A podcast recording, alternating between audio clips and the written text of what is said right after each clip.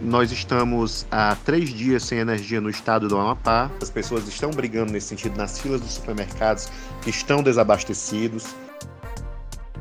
Desde a noite da última terça-feira, 3 de novembro, não há energia elétrica em 13 dos 16 municípios do Amapá. O estado vem enfrentando um apagão que atinge mais de 750 mil pessoas, número que corresponde a cerca de 89% da população local. Eu sou Diego Viana e esse é o Recorte. Antes de falar sobre a situação no estado do Amapá, eu deixo aqui um recado. Conforme foi veiculado no episódio de ontem do Recorte, a edição de hoje deveria tratar sobre os demais cenários da terceira pesquisa O Povo Datafolha. Mas devido à gravidade da situação no Amapá, optamos por trazer informações sobre o estado. Se você quer acompanhar discussões e análises sobre a corrida eleitoral em Fortaleza, eu te convido a ouvir o podcast Jogo Político. Já está no ar uma edição especial sobre o cenário eleitoral na capital e as eleições americanas. Então não perde tempo e escuta lá. Completando mais de 48 horas sem energia elétrica, a situação no estado do Amapá tem se agravado. O problema teve início ainda durante a noite da última terça-feira, quando uma subestação de energia localizada na capital pegou fogo. O incêndio da subestação, que fica na zona norte de Macapá, trouxe danos para todo o estado. Afinal, a unidade é responsável pelo abastecimento de energia elétrica para quase todo o estado. Com o desabastecimento de energia, diversos serviços ficaram prejudicados. As redes de telefonia móvel e de internet passaram a funcionar de maneira limitada. O fornecimento de água também está comprometido, pois sem energia, as bombas hidráulicas responsáveis pela distribuição de água não funcionam. A situação se torna ainda mais alarmante na área da saúde. Em meio à pandemia de Covid-19, hospitais passaram a funcionar com o auxílio de geradores. Na última quinta-feira, 5 de novembro, o ministro de Minas e Energia, Bento Albuquerque, promoveu uma coletiva de imprensa para explicar a situação no estado. Bom, como eu falei, próximo de 21 horas é, do dia 3 de novembro, dois dias atrás, ocorreu uma explosão seguida de incêndio em um dos transformadores da subestação de Macapá. É, o que, que isso ocasionou? Um blackout na capital e demais cidades do estado, né? o corte de cerca de 95% da carga e também esse incêndio nesse transformador, ele ocasionou avaria em um outro transformador. Então essa é a imagem é, no momento em que houve o incêndio e logo após durou horas é, até se apagar pelo, por parte do Corpo de Bombeiros é, do Amapá. Bom, agora vamos entender o que que, o que, que ocorreu efetivamente. É, lá em Macapá tem uma subestação e nessa subestação tem três transformadores. Um desses transformadores estava avariado e se encontra em manutenção desde dezembro de 2019.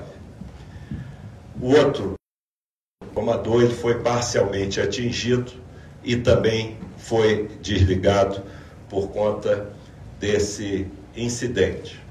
Tá? O que, que ocorre hoje, no dia de hoje? O transformador 1 e o transformador número 2, eles estão indisponíveis sem previsão. E o transformador número 3, foi feito o reparo na bucha durante é, o dia de hoje. Foi verificado que o óleo desse transformador, para se ter ideia do volume de óleo que um transformador desse tem, é da ordem de 45 mil litros. Então houve uma contaminação desse óleo e nós estamos com diversas ações em andamento para a recuperação desse transformador. E isso significa o seguinte, que hoje Macapá, que tem o Amapá, que tem uma carga média de 250 megawatts, está sendo atendido por apenas 40 megawatts de geração pela usina hidrelétrica de Coaraci, Minas. As previsões do Ministério é que o serviço seja restabelecido de forma total em até 30 dias. Durante esse período, o Ministério trabalha com algumas alternativas para tentar recuperar parcialmente o fornecimento no estado. A expectativa é que um dos transformadores afetados durante o incêndio seja recuperado ainda durante o dia de hoje. Com isso, até 60% do estado pode voltar a ter energia. Para falar sobre a realidade no estado nesse momento, o Recorte conta hoje com uma participação especial. Olá, Diego, agradeço o convite por participar do podcast. Sou o professor Antônio Sabino, da Universidade Federal do Amapá, e resido no Amapá há quase cinco anos, parte desse período na cidade de Oiapoque, no norte do Brasil, e outra parte desse período agora resido na capital Macapá. Oi, Antônio, é um prazer conversar contigo e obrigado por participar do recorte. Eu começo te perguntando: como está a situação aí no Amapá? Bem, Diego, nós estamos há três dias sem energia no estado do Amapá. É, o estado é abastecido por três geradores e esses três geradores é, pifaram. 14 das 16 cidades do estado é, eram abastecidas por eles e nisso nós estamos esperando que nas próximas horas possa ser restabelecida até 70% da energia do estado. Significa que muito provavelmente nós passaremos por um período de racionamento de energia, tendo em vista que por um único gerador não conseguir abastecer todo o estado, será, será necessário que é, existam períodos de oferta de energia para cada cidade que foi afetada. Um dos pontos mais críticos dessa situação é que a gente ainda vive um momento de pandemia. Um momento onde o fornecimento de energia é essencial para que as pessoas continuem se cuidando ou, de certa forma, se mantenham em casa. Diante desse cenário, como as pessoas estão se virando? O momento de pandemia em si já, já afligiu bastante o próprio estado do Amapá, tendo em vista que passamos por longos períodos de lockdown.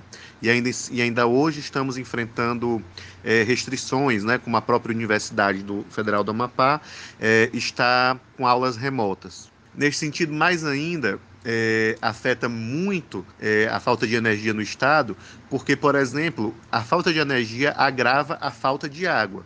Significa dizer, por exemplo, que as centrais de tratamento de água não conseguem retirar águas dos rios que o Amapá possui para poder fazer tratamento e abastecer as casas da, da, população. Então, como pelo menos lavar as mãos se não temos água em casa, não é? Então, isso está afetando bastante o enfrentamento, o, o cotidiano mínimo para se viver, por exemplo, com a pandemia. Bem, e nesse sentido, é, faz com que as pessoas tenham que se reinventar para poder superar é, mais essa dificuldade. Mesmo sendo o Amapá um produtor de energia elétrica, não é? é o Estado enfrenta há vários anos, não é, não é de agora, que o Estado enfrenta problemas em seus processos de abastecimento. Por exemplo, a cidade de Oiapoque, Laranjal do Jari, não estão afetadas por esse problema, por elas já possuírem geradores próprios na cidade não ser, e, e, por isso não são abastecidas pela rede nacional de energia elétrica, o que acaba gerando para essas cidades intensos problemas é, é, de abastecimento de energia.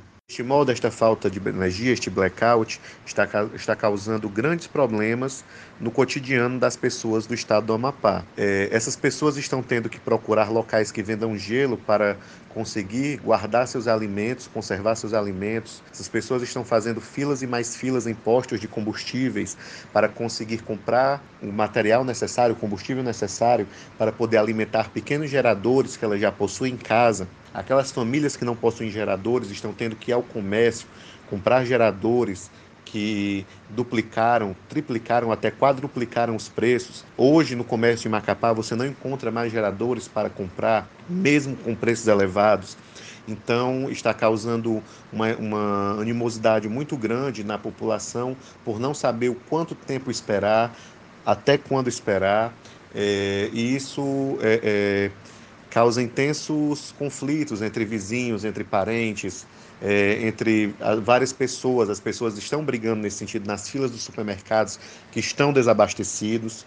É, estão brigando nas filas dos postos de combustíveis, enfim, é, isso está causando é, é, problemas bastante elevados nesse processo de convivência social. Em relação à prestação de serviços básicos, hospitais, postos de saúde, delegacias.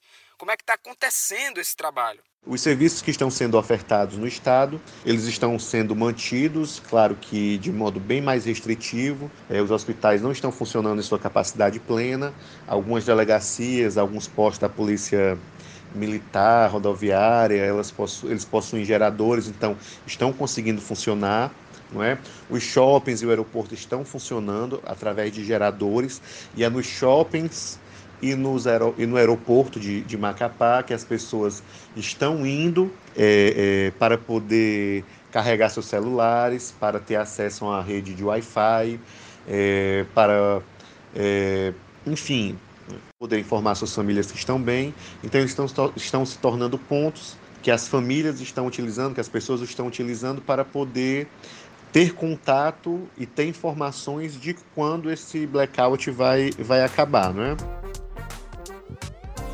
O recorte de hoje vai ficando por aqui. Lembrando que faltam nove dias para as eleições municipais. Se você quer acompanhar toda a cobertura sobre o período eleitoral no Ceará, acesse o Povo Online. Um bom final de semana e até a próxima!